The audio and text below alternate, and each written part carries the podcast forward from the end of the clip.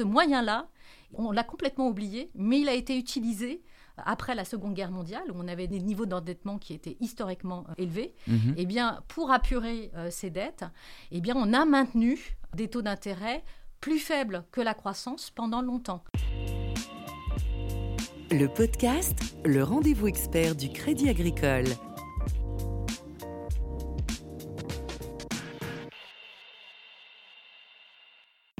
Bonjour à tous et bienvenue dans le podcast, un podcast consacré à la gestion de la dette publique. En France et en Europe, la réponse économique à la crise sanitaire a été forte, immédiate.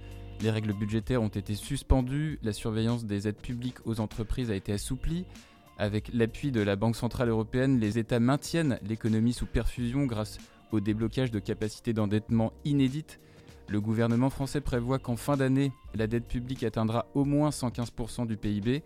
Alors comment allons-nous nous acquitter d'une dette déjà difficile à rembourser avant la crise sanitaire? L'accumulation de dettes nationales et continentales est-elle un vrai problème? Et puis comment ces emprunts seront-ils utilisés? On va tenter d'y répondre avec Isabelle Job-Basile, directrice des études économiques de Crédit Agricole SA. Bonjour à vous. Bonjour Gabriel. J'ai euh, évoqué la dette publique française en introduction, mais j'aurais aussi bien pu parler de celle de l'Italie qui devrait passer de 135% à 155% du PIB avant la fin de 2020. En moyenne, celle de la zone euro devrait au mieux atteindre 112% en 2022 contre 84% en 2019, fin 2019. Cet accroissement de l'endettement public, est-ce qui vous inquiète ou est-ce qu'il pourrait être une opportunité? Alors, euh, j'irai pas jusqu'à dire que c'est une opportunité, mais à tout le moins, euh, ça m'inquiète pas trop, dans la mesure où l'État n'est pas un agent ordinaire. C'est pas comme un agent privé qui est contraint à un moment donné ou à un autre de rembourser ses dettes. Dans le cas de l'État, déjà, il a un pouvoir que n'ont pas les entreprises, c'est de lever l'impôt, donc ce qui lui donne une certaine souplesse, même si bien évidemment il peut pas euh, ponctionner la richesse nationale de manière illimitée. Et puis surtout, il peut transférer sa dette d'une génération à une autre. Donc il n'est pas obligé de mettre les compteurs à zéro à une date donnée. D'ailleurs, on parle assez peu de solvabilité pour un État, on parle plus de la soutenabilité des finances publiques ou de la dette dans le cas d'un État. Et ce que l'on veut, c'est ce que l'on sait, c'est qu'on ne peut pas avoir des trajectoires de dette qui montent indéfiniment. Le but, et ce qui rend soutenables les dettes, c'est plutôt de les stabiliser à un horizon euh, donné, sachant que, euh, eh bien, on ne sait pas à quel niveau on doit stabiliser ces dettes. Hmm. Hein, C'est-à-dire qu'en fait, il n'y a pas de chiffre magique au-delà duquel, eh bien, euh, si vous dépassez euh, ce chiffre, eh bien, vous allez être euh, en faillite ou vous allez faire un défaut de paiement sur votre dette. Alors, par contre, on a quand même un certain nombre de règles. On sait qu'en Europe, on a des ratios d'endettement qui sont limités à 60%, alors bien que le seuil était largement dépassé, comme vous venez de l'évoquer. La littérature économique vous dit qu'au-delà de 90% du PIB, la dette, elle peut poser un peu de problème. Mm. Mais par contre, eh ben, vous avez un contre-exemple flagrant qui est celui Le du Japon. Le Japon, qui 200% est du voilà, de PIB. plus de 200% du PIB, et pour autant, personne ne croit que euh, le Japon est proche de la banqueroute. Hmm. Et donc, ça vous montre bien que la notion de solvabilité pour un État, elle est floue. Et il y en a même qui vous je vais que en fait cette notion de solvabilité sera un mythe. Ce que vous disent les tenants de la nouvelle théorie monétaire, si l'État il émet dans sa propre monnaie, il a la capacité illimitée de battre monnaie pour rembourser sa dette. Donc il peut s'affranchir de toute contrainte financière. Hmm. Après, il faut faire attention parce que ça pourrait être un appel à, un endettement illimité, euh, quelles que soient les situations euh, critiques à venir. Alors, c'est surtout la crainte qu'il y a par rapport à ça, et c'est d'ailleurs pourquoi les Allemands sont fortement euh, opposés à ce type de solution de monétisation des déficits ou des dettes.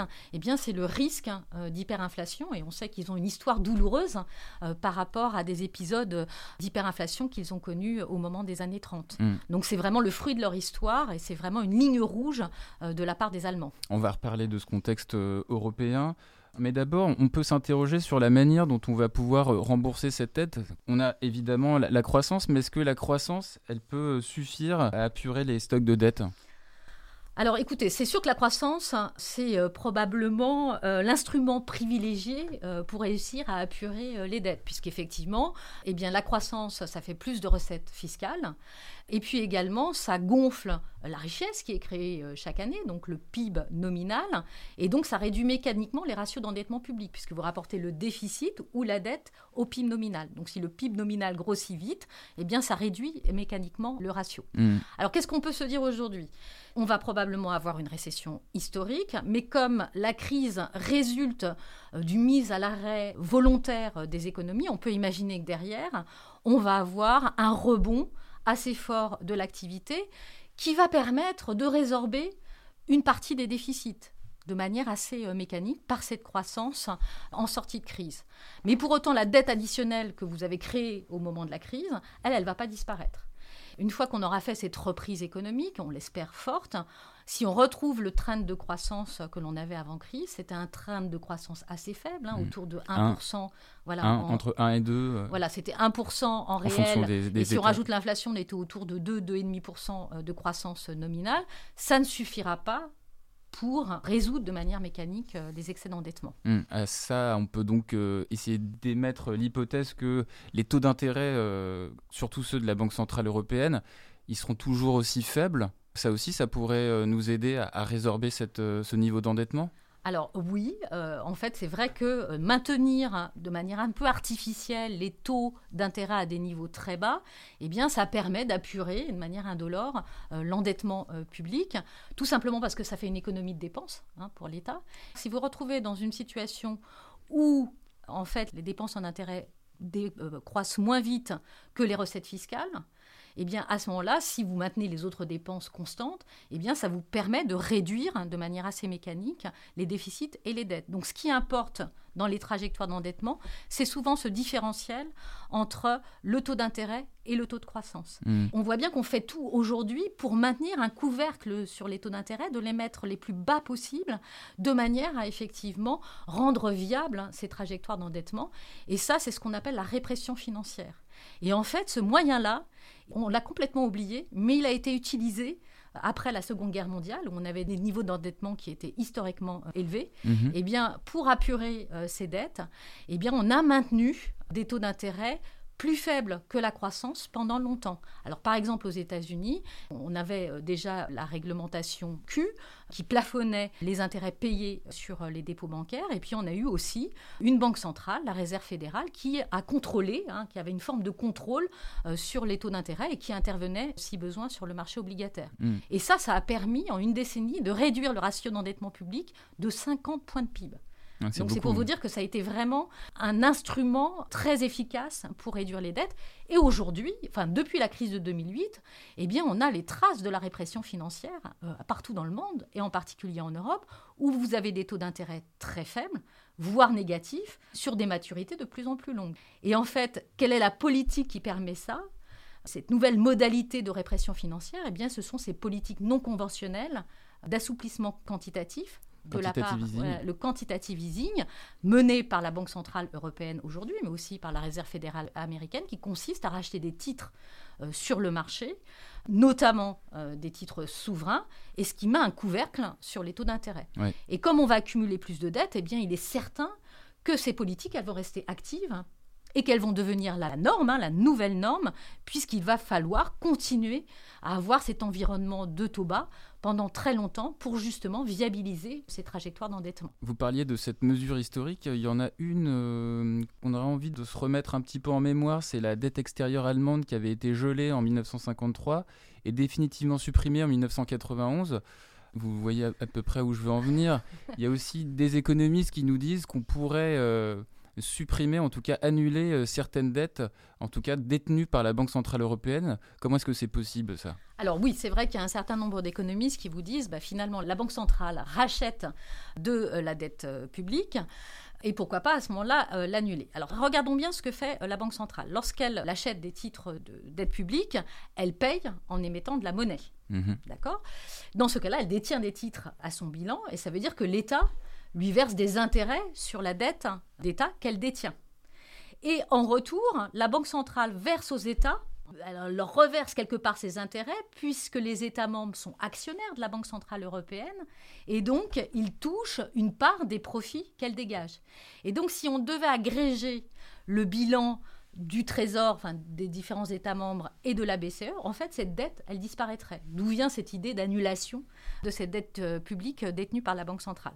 Alors, si vous regardez en pratique, qu'est-ce qui se passerait? Bah, ça serait quand même une perte sèche pour la Banque centrale européenne. Or, cette Banque centrale européenne, elle a euh, comme capital moins de 8 milliards d'euros. Ce qui est rien. Ce qui est rien. Ce qui veut dire que eh bien, ça effacerait tous ces fonds propres et voire elle se retrouverait avec des fonds propres négatifs. Et généralement, quand vous êtes en fonds propres négatifs, eh bien, il faut vous recapitaliser. Et donc, qui recapitaliserait? Ben, Ce sont les, actionnaires de la Banque Centrale Européenne qui sont les États membres. Et donc, ce qui veut dire que l'opération euh, serait quasi nulle, enfin, n'aurait pas vraiment grand intérêt. Sauf que la Banque centrale, c'est pas une banque euh, comme les autres. Et donc, la Banque centrale, elle n'a pas vraiment de dette à son passif. Parce qu'à son passif, c'est de la liquidité qu'elle peut créer elle-même ex nihilo.